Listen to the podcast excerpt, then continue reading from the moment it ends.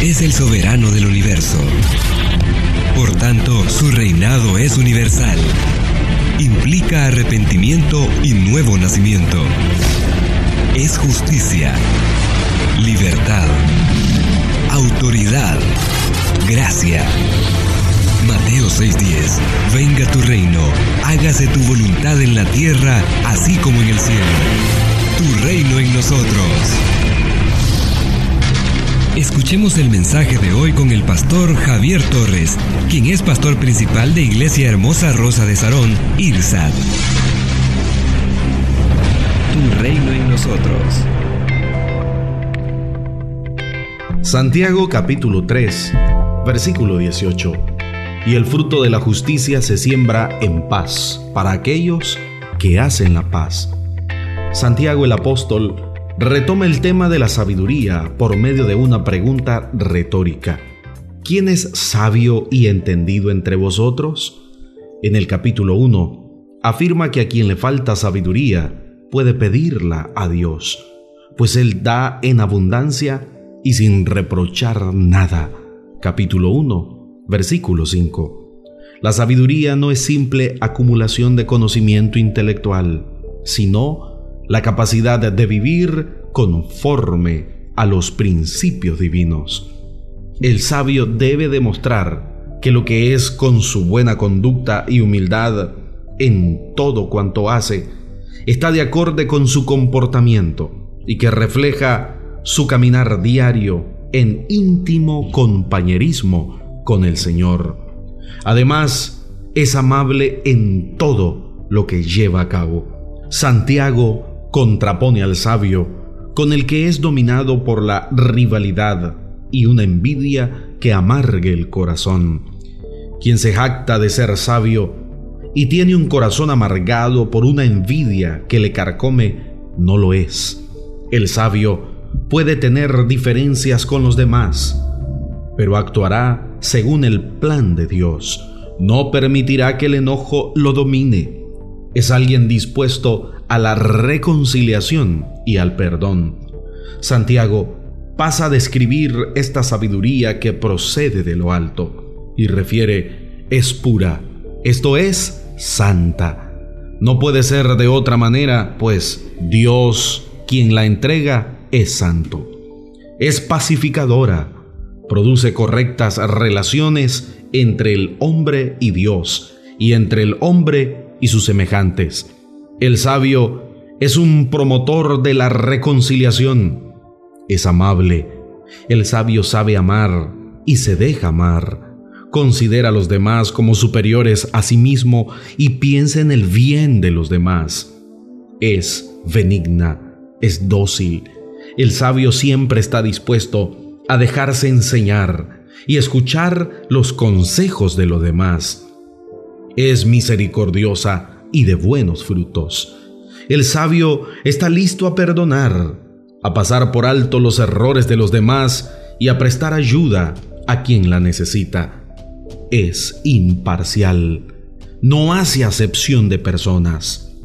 Es sincera no pretende ser lo que no es, es confiable.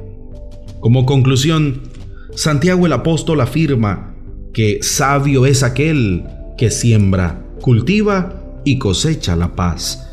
Es el que pone todo su esfuerzo en promover la paz entre los hombres. La sabiduría que viene de Dios siempre será promotora de toda clase de bien, especialmente de la paz. Alguien que conserva la amargura, el resentimiento, la rivalidad, la envidia en su corazón, nunca podrá sembrar, cultivar y cosechar la paz. Santiago capítulo 1 verso 5 dice, el cual da a todos abundantemente y sin reproche. Esta es sabiduría de lo alto. Tu reino en nosotros. Tu reino en nosotros. Era el enemigo huyendo. Pero el milagro que yo no comprendo, mi nombre escrito está en el cielo.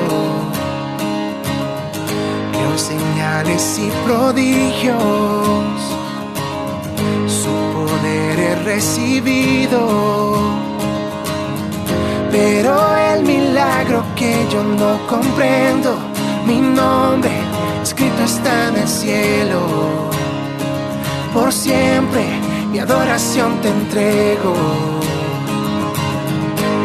Este es mi testimonio de salvación. Su amor cambió mi historia, me perdonó. Por medio de la cruz me justificó. Este es mi testimonio. Transformando vidas. Este es mi testimonio. Oh, oh,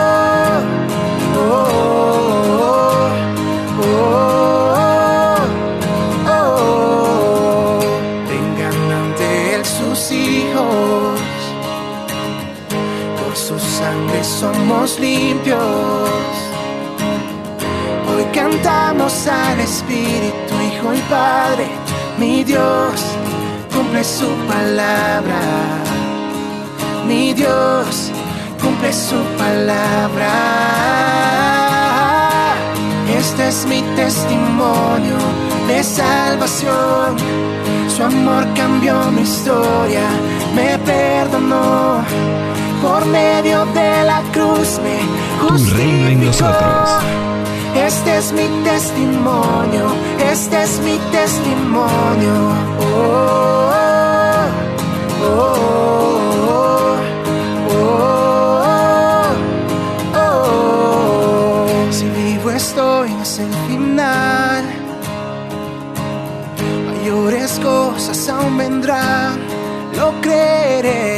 Si vivo estoy no es el final.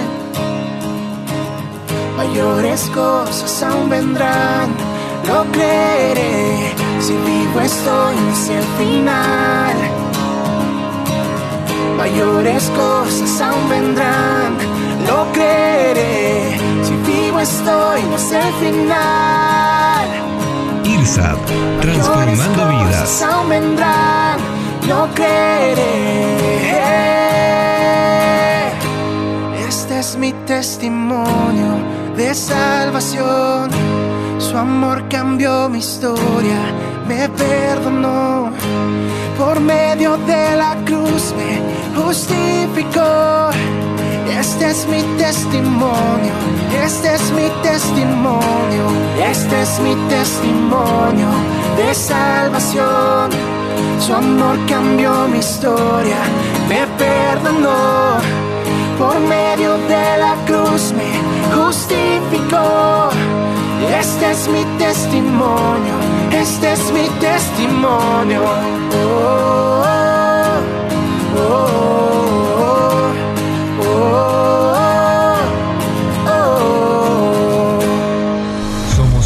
iglesia llamada a establecer el reino de Jesucristo en Nicaragua. Nuestra misión es predicar las buenas nuevas de salvación a toda persona, evangelizando, discipulando y enviando para que sirva en el reino de Jesucristo. IRSA, transformando vidas. Romanos 10, 17 dice, fe viene por el oír y el oír por la palabra de Dios. Hay otra traducción que dice, así pues la fe nace al oír el mensaje y el mensaje viene de la palabra de Cristo. La fe que nosotros podamos tener se alimenta, se nutre a través de la comunión que tú tienes con la Biblia, con el Nuevo Testamento, con las enseñanzas de Jesucristo. Ahí nace la fe, tú aprendes quién es Jesús, qué es lo que Él hizo, sobre qué está basada tu fe, eh, cuál es tu autoridad como creyente, qué puedes pedir, cómo puedes pedir, qué es lo que Dios quiere hacer en tu vida. Todas esas cosas nacen allí. La Biblia está llena de promesas, está llena de mandamientos y todo eso es para nosotros. Y tú te mantienes fuerte en la fe en la medida en que tú meditas, asimilas la palabra de Dios todos los días, la usas en tus decisiones y, y tu fe se va a mantener fuerte. Yo tengo otro texto que co- recomendarte, 2 de Timoteo 1 del 4 en adelante, cuando Pablo le dice a Timoteo, deseo verte al acordarme de tus lágrimas para llenarme de gozo, trayendo a la memoria la fe no fingida, preguntas por fe, no fingida que hay en ti, la cual habitó primero en tu abuela Loida y en tu madre Eunice, y estoy seguro que en ti también. Por lo cual te aconsejo que avives el fuego del don de Dios que está en ti por la imposición de manos. Pablo sabe que Timoteo tiene una fe, pero es una fe bíblica. ¿Por qué? Porque su abuela y su mamá se la enseñaron. Y él lo que le pide entonces es avívala, mantente en esa palabra. También en 2 Timoteo 3:14 Pablo le dice, pero tú persiste en lo que has aprendido y te persuadiste sabiendo de quién has aprendido. Y que desde la niñez has sabido las sagradas escrituras, las cuales te pueden hacer sabio para la salvación. Entonces es muy importante que guardes en tu corazón el depósito de la palabra de Dios. La fundadora de nuestra iglesia dice una y otra vez, hablando de cuando ella sufrió cáncer, tuvo cáncer terminal en el páncreas, Dios la sanó, pero ella dice, desde el momento en que ella supo que estaba enferma y que le quedaban pocos días, hasta que se manifestó esa sanidad, lo que a ella la sostuvo en el momento de crisis fue la palabra que había sembrado en su corazón. Y se tiró al piso y reclamó esa palabra, oró esa palabra, cantó esa palabra, supo que tenía un depósito que no permitió que fallara la fe, hasta que ella vio al Señor obrar con base en esa fe. Si necesitas consejería, puedes escribirnos al número WhatsApp 8588 8888 completamente gratis o visitar el sitio web javiertorres.com. Mantente conectado a Dios. A las 7 de la mañana, reflexiones diarias.